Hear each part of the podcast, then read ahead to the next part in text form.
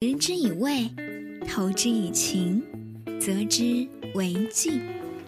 好梦客栈的后厨故事，用心选料，用可口故事挑动味蕾，敲开心门。食不厌精，快不厌细的故事集，等你来尝。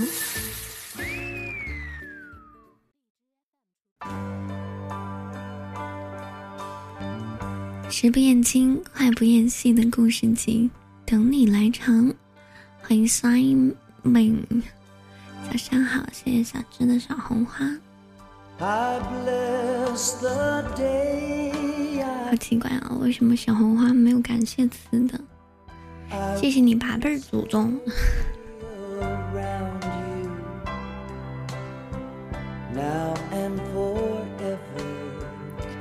今天的石头记和大家来聊到的故事呢，是一个爱情故事，聊聊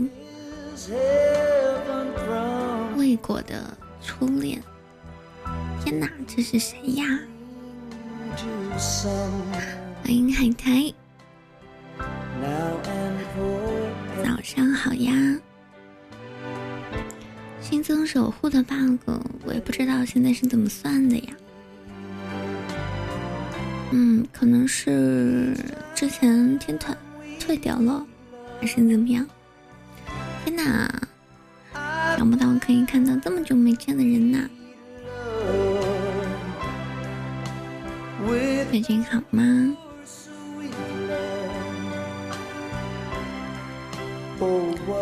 谢陪伴。海苔帮我完成了这一关呢，欢迎严小严啊，早上好，谢谢海苔，我不知道他有没有在听哎。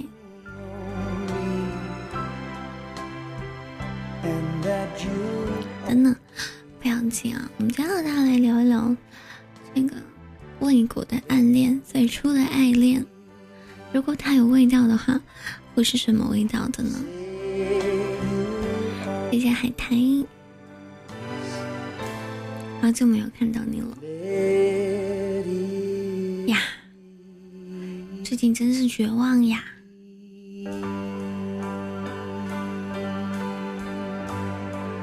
谢谢海苔送我的呃特效礼物。你是你是你那边的观察显示的比别人要快吗？What's your name？既然你们不想分享自己的故事的话呢，啊，我这里准备了故事跟大家分享，不要紧。说不定从故事里呢，我们也可以听到自己曾经故事的缩影，然后有一些想法。刚刚那个锦鲤是给我转运用的吗？谢海苔，想早点转运。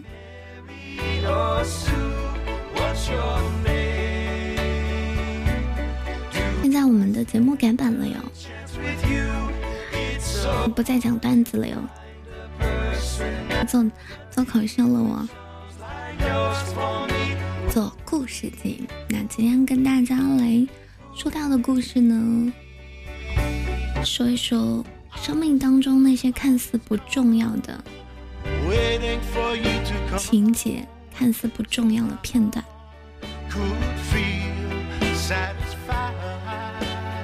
这个故事是这样子的：十一年前，我的好朋友 X 小姐还是高中三年级的不良少女。确切的说。他的不良也不过就是逃课、打架、去 KTV 喝酒，那些青春类文学作品当中常出现的插地啦、DT 啦，还有恶意伤人啦，这些距离还是挺遥远的，但是他们常常逃课。哪怕在烈日下扎堆抽烟，也绝不走进阴凉的教学楼。大家混社会的，太听话就不酷了吗？不幸的是，在高三的末尾，他用这颗古惑仔的心，爱上了学校里的入江直树。在 X 小姐的叙述中，她是完全不记得自己怎么就喜欢了和自己两个世界的人。入江直树是肯定会考入很好的大学的，而 X 小姐自然是没有想过高考的事情。大家混社会的，想太多就不酷了吗？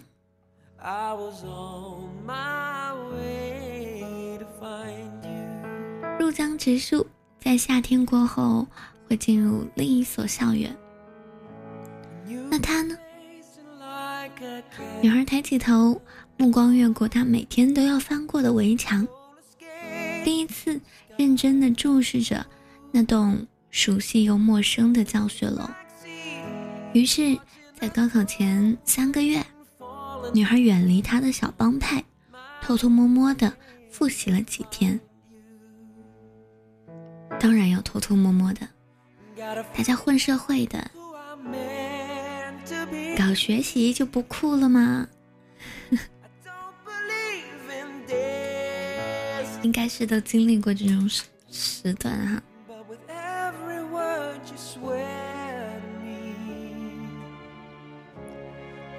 我们以前对于什么酷哎什么不酷的理解还非常的片面，但是这确实是那个时候大家普遍的想法。幼稚的想法。后来呢？如果女孩的故事以三个月发愤图强之后考上某所大学，并在四年后成功变身为北漂码农的话，那可就真的不酷了。女孩落下太多功课了，偷偷复习也根本无从下手，更何况卷子上的题目很难，完全就是耍无赖嘛。影视剧当中的废柴人物，拧亮台灯，随便扯过一本书猛看一页就能考第一。X 小姐至今没能扯到那本奇书。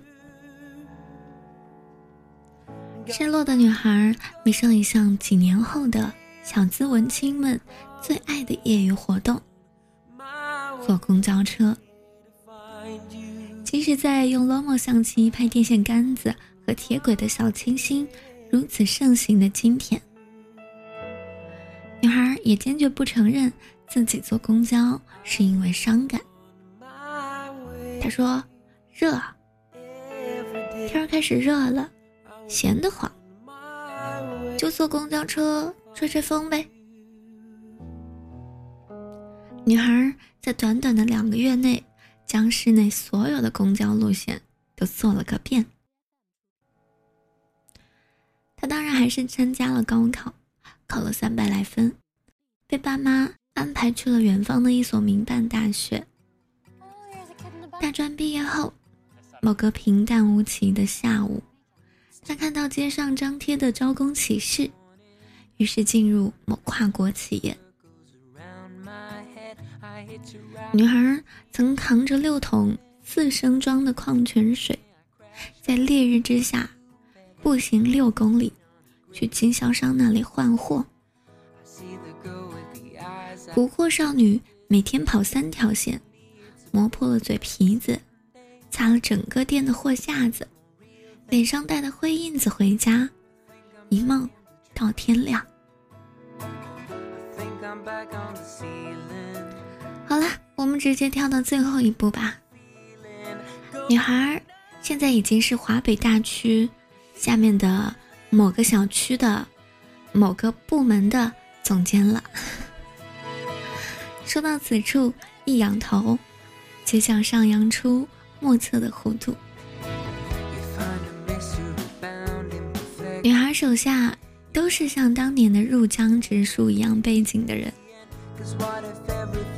关于 X 小姐的故事，只能讲到这里。她又没死，故事也就没结局。不过，在热腾腾的寿喜锅端上来的时候，X 小姐还是神秘的、神秘的给我点了个题。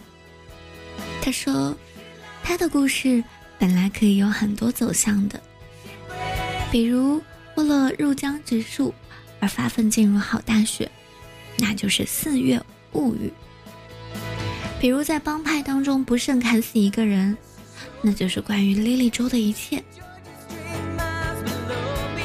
如果我没有喜欢那个谁，我就不会好好读书，就不会伤心，也就不会把全市的公交路线都做了个遍。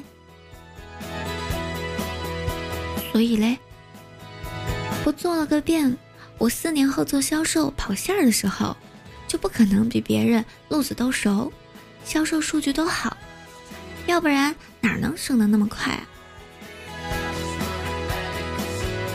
看着对面 X 小姐大快朵颐的样子，我真的觉得有些神奇。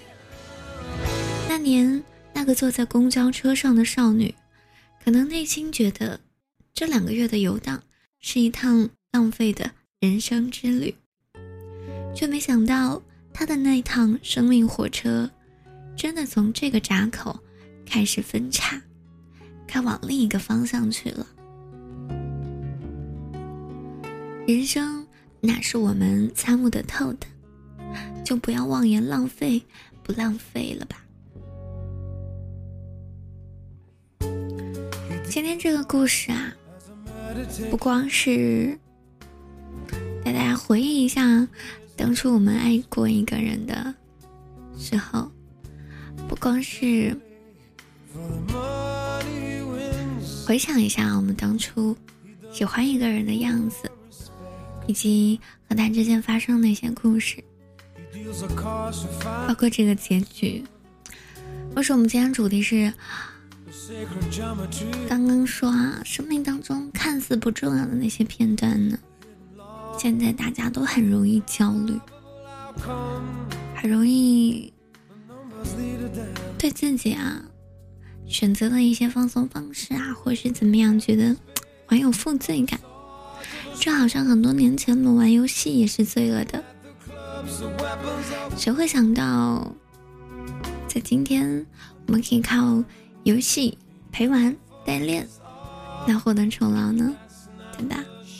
欢迎一只噗噗熊，欢迎清风，早上好，看到你了呢。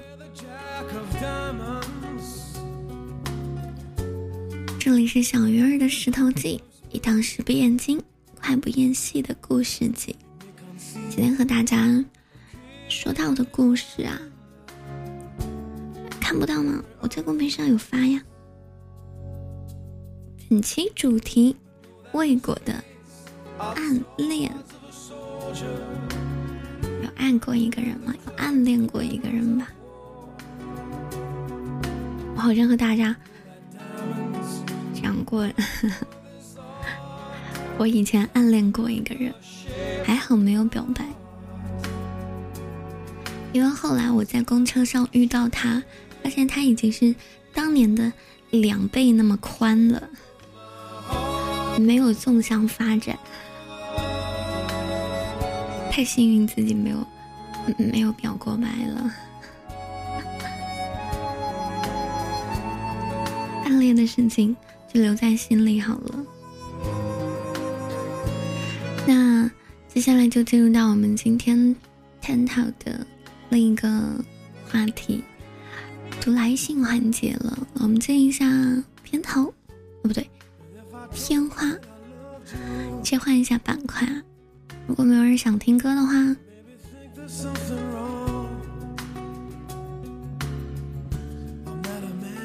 好像很久没有没有唱过歌了。小智说：“可能就是因为你没表白，变颓废了。”不是，他当时有女朋友。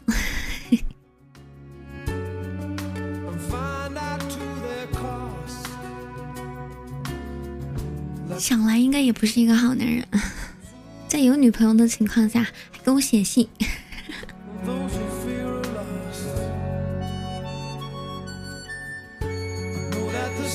但是当时哪看得到那么多呀？我果然是一个恋爱脑。怎么着？我的飘花了。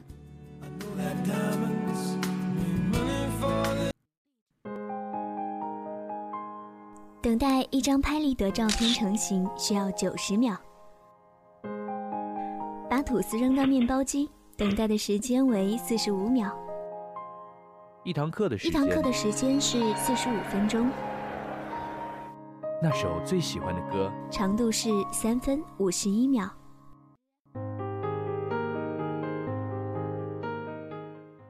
威廉·福克纳说：“倘使过去没有逝去，生命的每一段时光，那么就不是过去。”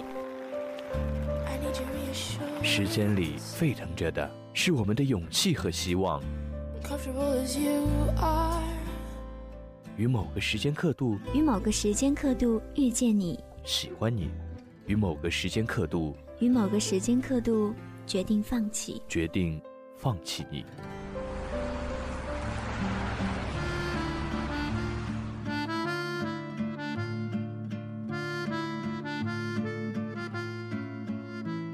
所有的瞬间，刻在时间的年轮里，无法磨灭。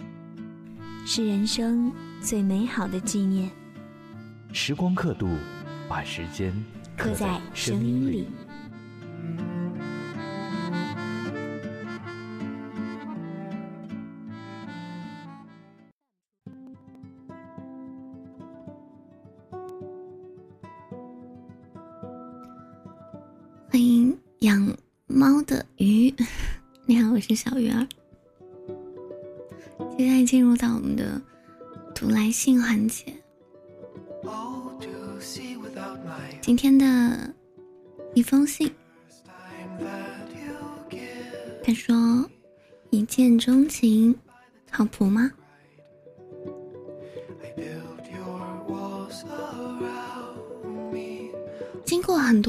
多科学的分析啊，一见钟情这件事情。不见得是上天注定，很有可能是见色起意。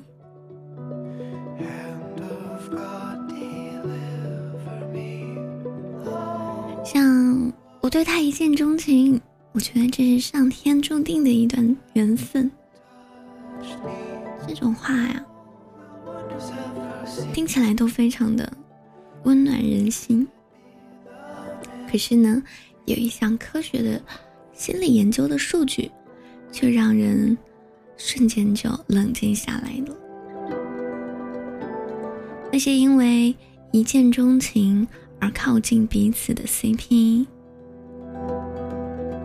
至少有百分之八十都坚持不过三个月。嗯，究竟是为什么呢？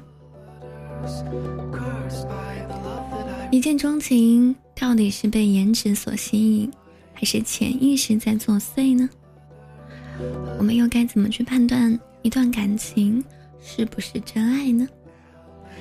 接下来呀，我们就从这几个角度来入手，来聊一聊真爱背后的心理奥秘。欢迎人木乙，这是个乙还是一个己来着？应该是乙啊。首先呢，我们来聊一聊哈，一见钟情到底是不是都是看脸呢？一见钟情是看脸吗？要回答这个问题啊，我们首先来定义一下，什么样的体验才算是一见钟情呢？一个素昧平生的人，只是第一眼见到。就爱上了对方，之前从未通过其他方式对此人有所了解，还没来得及和对方有任何的互动，甚至还没说上话。那这人吸引我的地方岂不是只有外貌了？嗯，事实就是这样。心理研究表明啊，当我们看到那个让我们心头小鹿乱撞的人。只要对方的长相和身形跟我们的胃口是绝配，我们脑部有关爱和吸引的部位就会被激活。更厉害的是，人们在一见钟情状态下的这种脑部活动，和嗯嗨了之后的反应是一样的。你们懂的啊，什么嗨了？那么，我们更容易对什么样的长相一见钟情呢？什么样的长相才具备难以抵抗的魅力呢？每个人对于美的标准啊，都是千差万别的。但是呢，啊，根据心理学家们通过全球范围内多年的研究。还是发现了三条通用的美颜规律。首先是平均值脸型。平时呢，我们会把自己见过的人脸，在脑海中不自觉的柔和，然后取平均值。不论这些人在现实生活中你是否认识，那张跟你脑子中计算出的平均值最相近的脸，对你是最有吸引力的。第二种呢是左右对称，这个很好理解啊。左右水平对称的脸对大家更有吸引力，比如眼睛一大一小，颧骨左高右低，嗯，这个就是反面例子啦。第三种呢就是皮肤光滑干净的。这个精通各种 P 图神技的，大家应该知道哈。什么皱纹、痘痘、黑痣、斑点，通通消除掉。那些美颜 APP 之所以可以一键达成这样的效果，就是因为大家对美的标准都是有共性跟规律的。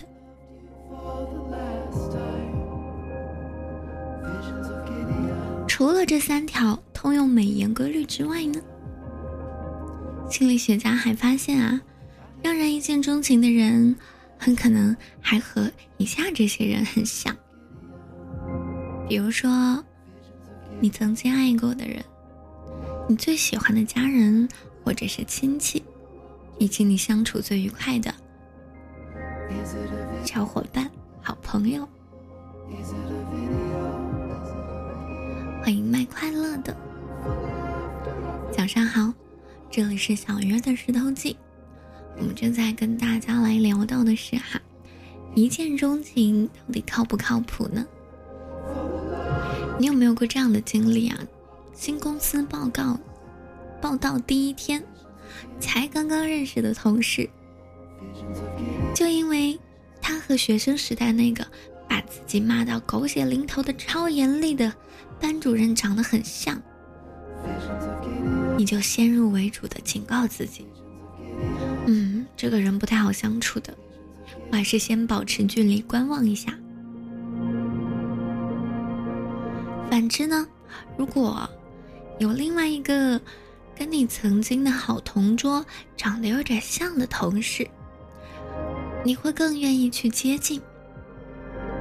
工作上遇到问题。需要帮忙的时候，他也就成了你的首选。其实啊，这两位同事对你来说都是全新的认知，你对他们的为人性格丝毫不清楚，甚至呢，可能完全相反，有可能前者比后者平易近人两三倍呢。谢谢噔噔，帮我闯过了这一关。你是不是等不及了？老卡着难受，对不对？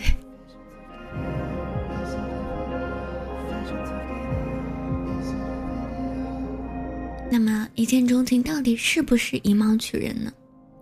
还有潜意识的问题啊！一见钟情就是这样子了。如果一个人满足美颜通用规律，又跟你身边的那些带给过你爱跟温暖的人，在外貌和言行上举止特别相近的话呢，那真的是只需一眼，你的心就会开始扑通扑通了。那这种心跳的明显的生理反应，会让你感到一丝丝的兴奋跟紧张，你就会说：“哎呀，我这是怎么了呀？”我怎么会对这个完全不认识的人有这种感觉呢？于是，一见钟情的下一步，归因机制开始了。如果你不是一个在逃通缉犯的话，你看到一个人，心跳加速了；如果你不是欠他的钱的话，你很有可能就认为，哎呀，我对他心动了。这一定是上天注定的，不然哪有这么巧的事儿啊？这个世界上成千上万形形色色的人，我每天都会遇到，唯独这个人让我一眼就有感觉呀。所以，如果你们真的不只是路人，而是在初次见面之后注定还会有交集，那么你必定会在接下来的互动当中。对他有更多的了解，你们会相信这种突然的心动，然后去采取行动吗？欢迎难得来看我的胡子。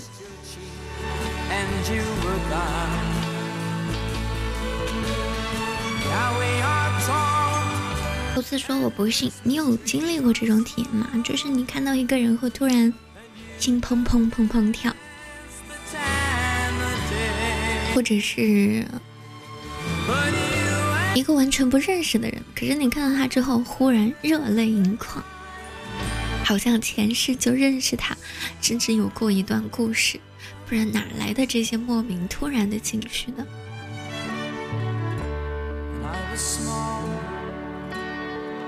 我是问你有没有过这种经历，如果没有的话，那你就不能说不会啊，因为你还没有经历过。欢迎在日子。早上好。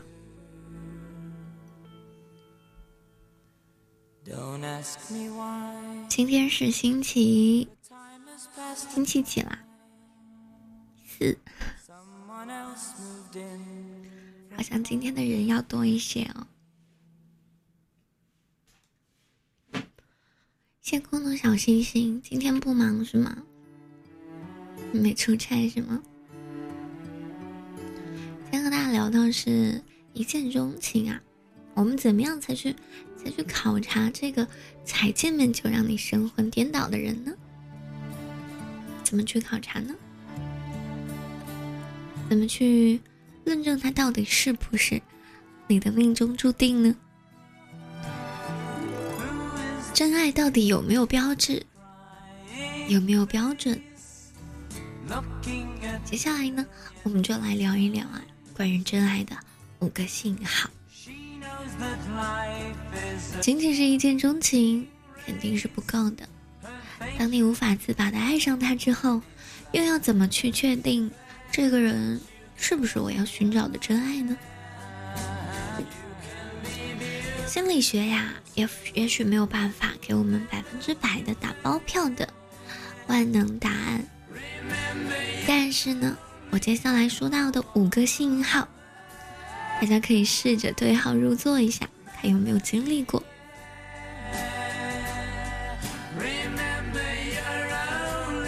如果在一见钟情的同时，对方还能满足这五个信号，那离真爱可就不远了。第一个信号就是下馆子的时候，他。对服务生的态度是怎样的？这话可能是对女生说的，别总是关心最后谁买单，对方对 A A 制是什么态度。其实一个人跟服务生沟通的方式，更能说明问题。心理学的研究不止一次表明啊，和一个人下餐馆三次。如果这个人对服务生都能够友善和慷慨对待。这样的品性啊，绝对不会是惺惺作态。如果此人对饭桌对对过的你也一样的慷慨友善，那么恭喜你，这个人啊，真的就是如此值得深交。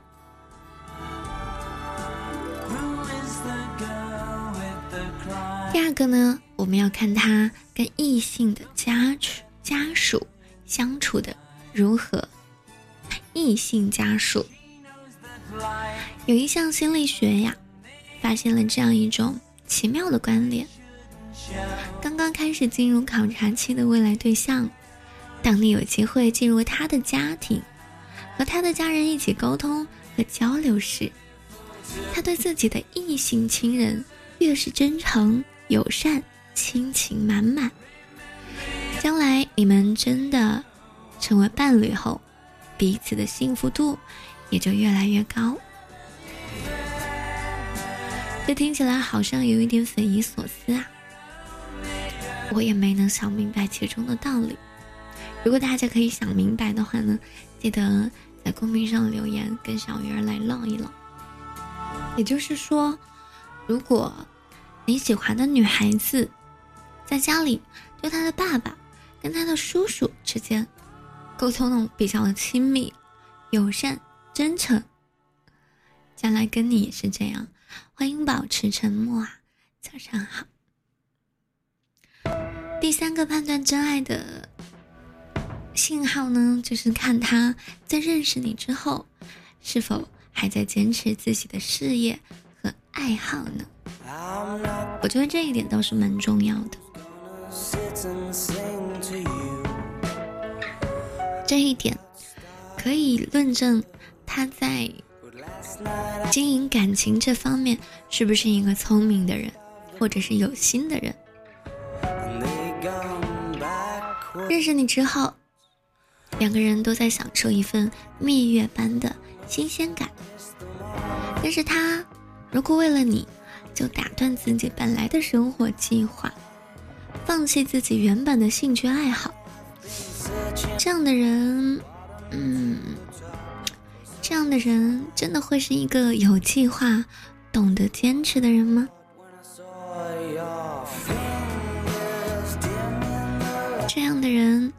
如果连自己宣称的事业和爱好都坚持不了，那将来你可能听到的一句“我的眼里只有你”，也没有什么长远价值可言。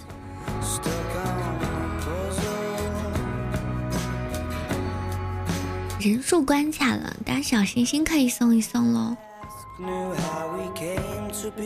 欢迎王羲之的羲，早上好。真的和大家来聊到的是，一见钟情是不是靠谱呢？某天，第四个信号啊，就是某天突然怀疑他是不是真的适合自己。但是第二天见到对方又不能自拔。如果对方做了什么事儿，说了什么话，让你突然感到厌恶，以至于你开始怀疑我们到底适不适合，先别急，再给他一个机会，也再给自己一个机会。如果第二天这个人的整体感觉还是会让你觉得舒服自在。那你对他继续下去的未来也会更有信心哦。而这份信心呢，比试图一直保持好感、争取到的满足要持久的多。欢迎唐心回家，谢谢夏天的好多好多礼物。那我们最后的一个信号呢，就是以三个月为限，你对他依旧一见钟情吗？那我们刚刚聊这个话题的时候，我们就说过哈，那些一见钟情的 CP，超过百分之八十坚持不到三个月就会分道扬镳。一二不过三。能在一起把一见钟情的情字写满三个月，那你们彼此这深情一眼，也就遇见了挚爱万年了。有没有人会是那百分之二十呢？我感觉我还还蛮多中枪的地方的。迎君已忘，早上好。你有过一见钟情的经历吗？啊，不知道，男生应该不会有啊。女生遇到那种好看的男孩子，会拿出手机偷拍，然后发给闺蜜，然后去讨论。欢迎时清啊，早上好。女孩子的所谓的一见钟情，好像要多得多。欢迎小芝。那既然都聊到这里了，我觉得接下来要唱一首《一眼万年》了。我都不知道我的嗓子能不能唱出来，试一下。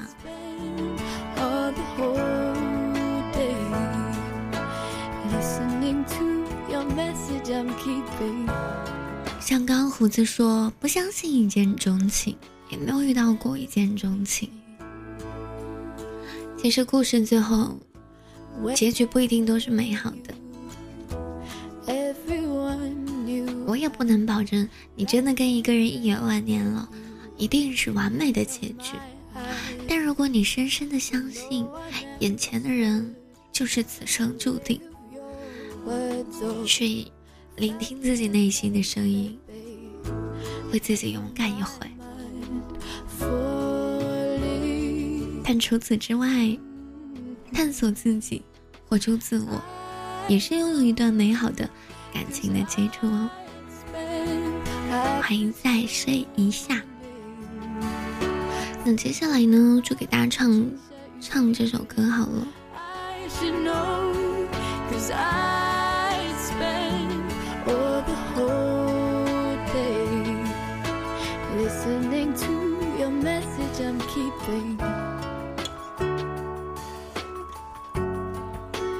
或者大家有没有其他想听的歌呀？哇，这个这个太高了，我好怕自己唱劈叉呀。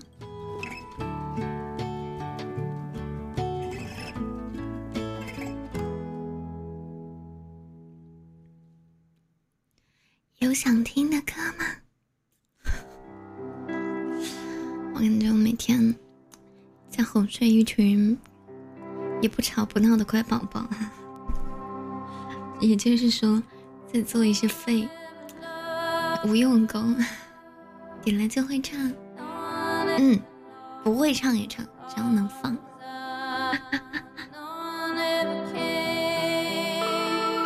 这是我的，我特别多此一举的感觉。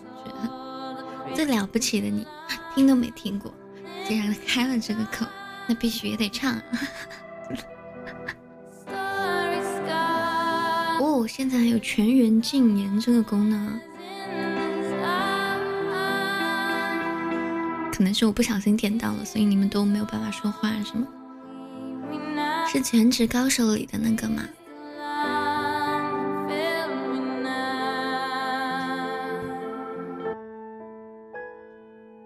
对吗？我听都没听过。如果我毁了你的歌，你不要嫌弃我，不然一会儿我还是得唱一眼万年。你的旧外套就像是一把伞，哦，还挺有难度的。撑起我的天，为我遮挡风寒。先听一会儿啊。一碗泡面，你也。欢迎喜欢 cat。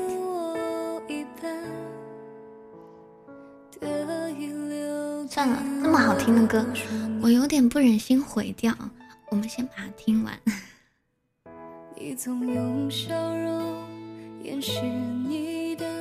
如果我我唱的话，我只能跟唱啊。谢胡子的小星星。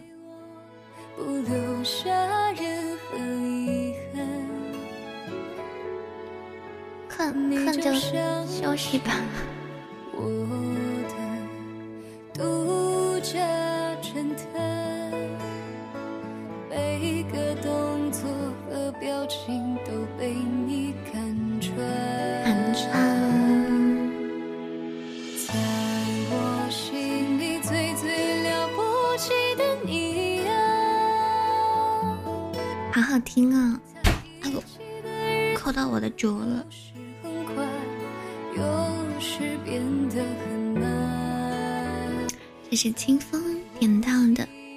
一首歌，最了不起的你，送给直播间的各位。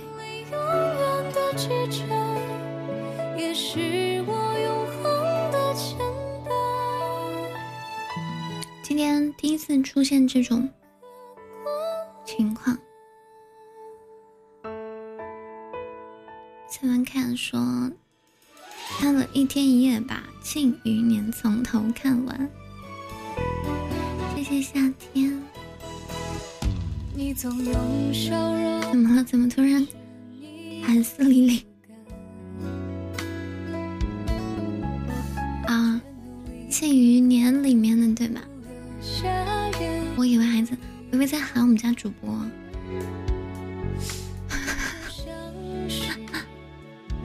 谢谢夏天。算了，我还是唱劈叉的歌吧，不忍心毁掉一首这么好听的没听过的歌。谢谢夏天。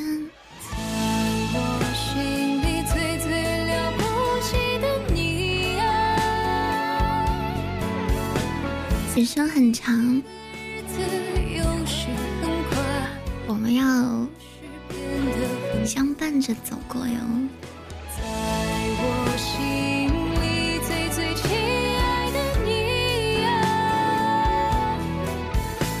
这个歌词好应景啊！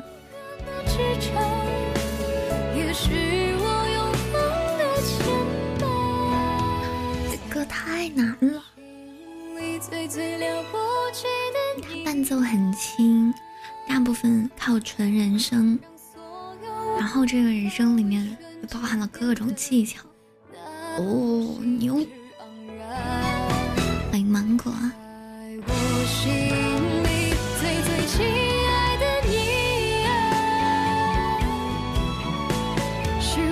还是唱一眼万年吧。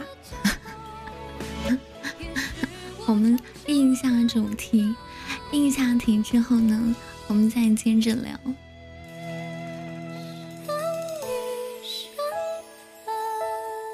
为什么听故事啊？也就是想在这一个小时里啊，短暂的逃离一下现实，就好像看一部电影一样。听别人的故事，又跟我没有关系。可是那些故事终究是故事啊。值得被歌颂的故事，永远是不太常发生的事情。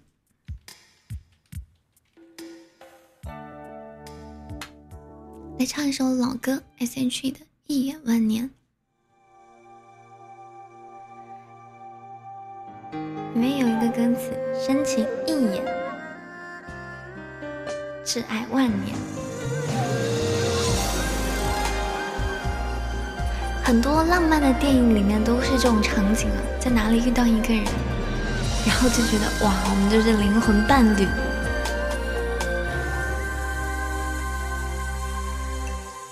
泪有点咸，有点甜，你的胸膛吻着我的侧脸，我好怕没有伴奏。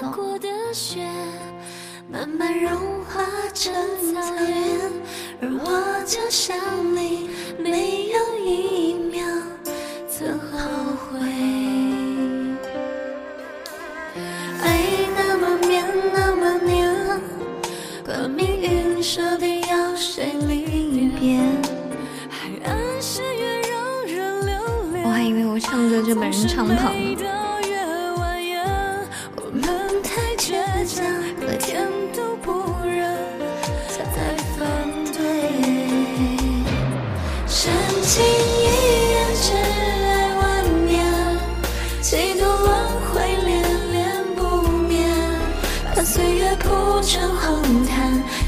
着我们的极限。心疼一句珍藏万年，誓言就该比永远更远。又不是沧海桑田，真爱怎么会浮现？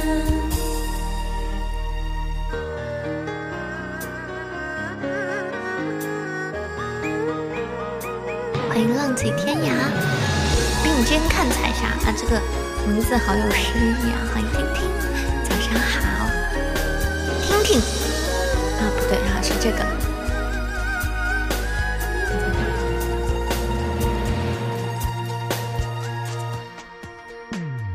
泪有点咸，有点甜，你的手套吻着我的侧脸，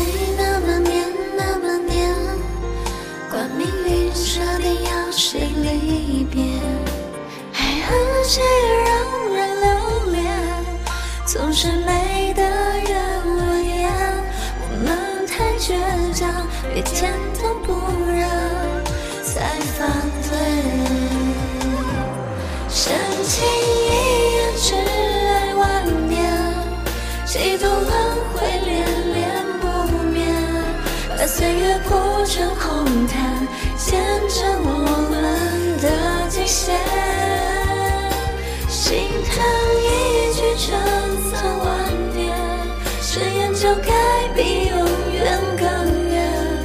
又不是沧海桑田，真爱怎么会浮现？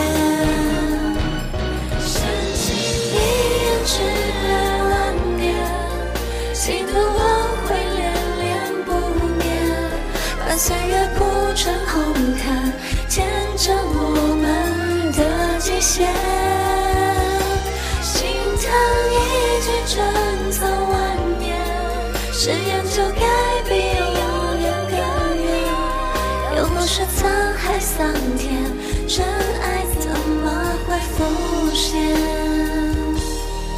拜托我些风冷雨，春暖在眼前。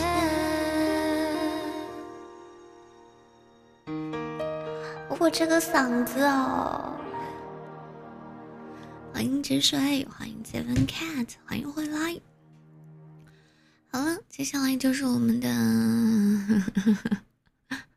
闲着没事聊聊天的时间了。今天第一次好像内容准备的有点不够充足的感觉，可能是之前那个故事太短了，真不错，真不错，鼓励一下吧。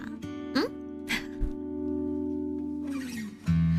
我们今天说了一个喜欢上一个人，稍微努力，但是又没有追上。可是那一段宝贵的经历，给自己未来的生活定就是暗暗埋下埋下了一个伏笔的故事。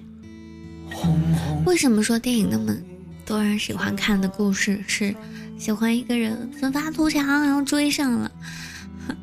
但是生活常常是什么样子的？喜欢一个人，怎么努力也跟不上，结果望尘莫及，然后他消失在人海，自己还是考上了一个废柴大学。选了一个废柴专业，后来也没有机会做自己喜欢的事，遇到自己喜欢的人。生活常常就是这样子而已啊！欢迎简心。还有，至于一见钟情到底靠不靠谱，有没有值得行动的自信呢？本来喜欢一个人就是赌啊，爱上一个人的感觉就像是在赌。你压上时间、精力、情谊，压的越多越舍不得，这就一绝。谁想空着手走呢？所以在情感的这个赌局上，也会有人赢得盆满钵满。这就是我们常常听到的别人的值得说的故事。那既然赢，有人赢，就会有人输。我们也常常听到有些人输得分文不剩，所以你就会在两者之间进行摇摆。一见钟情，遇到了，喜欢了，有一点点喜欢了，那我到底要不要去去动手呢？去上去冲呢？这都老狐狸了，可甭说无所求啊。上了赌桌的人，哪一个想空兜走呀？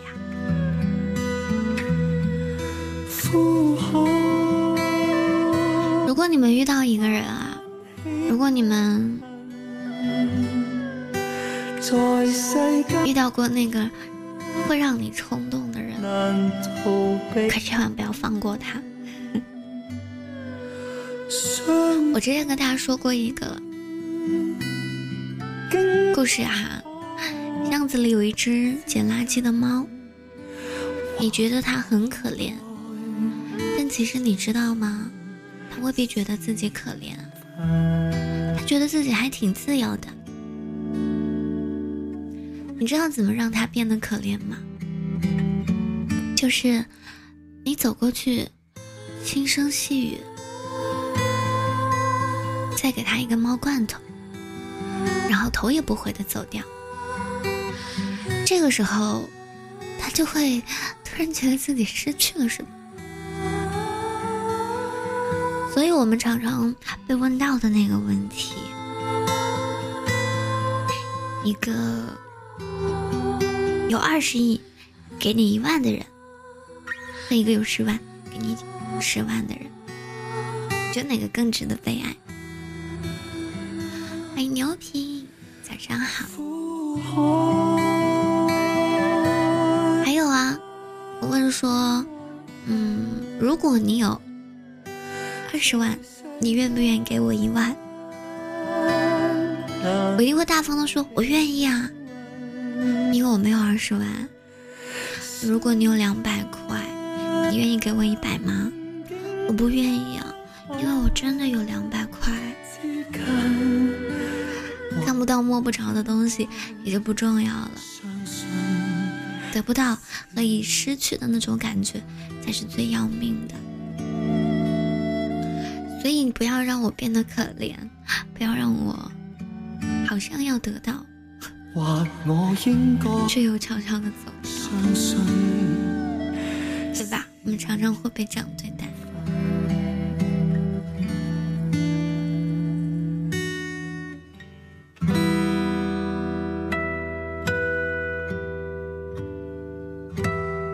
好了，今天故事到这里就要结束了。明天的同一时间，依旧是在早间的七点到八点，小鱼儿的石头记，一档食不厌精、快不厌细的故事集，继续要和大家来聊聊一些有趣的故事。谢谢听听送给小鱼的好多礼物，我看到了，我意念感谢了，你接收到了吗？明天要跟大家说。非常有意思的事情啊！你们知道史航吧？上过《奇葩说》，好像，还是《奇葩大会》来着？史航是《铁齿铜牙纪晓岚》的编剧吧？好像是。好困啊！这是一个哄睡堂。啊，我的嗓子，活生生的少女音现在变成孕妈音了。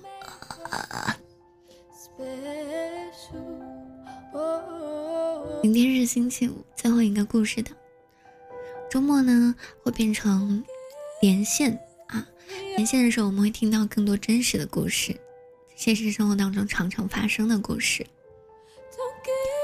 明天我们会来聊聊史航写的一篇文章，那当中呢，会充斥很多值得品味的细节和生活当中有意思的细节，可能会让我们发现生活的小确幸吧。啊试图让我们发现一下，生活还是很平淡、平静的，总得找点那么不一样的，显得会特别一点，有仪式感一点。比方说呢，我明明可以就着外卖的盒子就把草莓洗了吃了，特地拿出我最喜欢的盘子，把草莓摆上一圈，拍个照，因为我的盘子上面上面写的字 “Good morning”，哎，正好跟大家打个招呼。我觉得自己很有意思，不管你们觉得有没有意思，就自己夸奖了自己一遍，很棒棒。明天我跟大家分享到生活的那些小细节哈。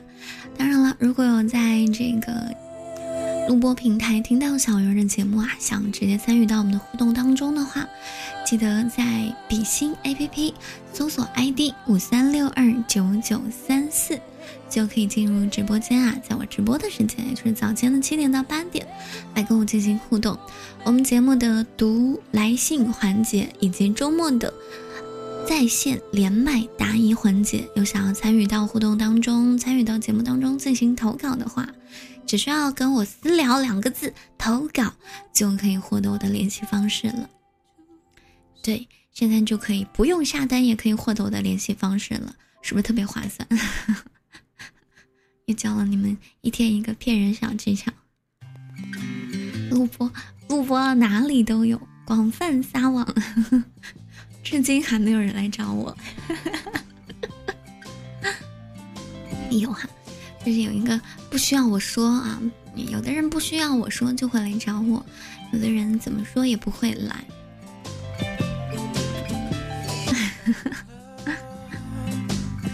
我这味儿啊。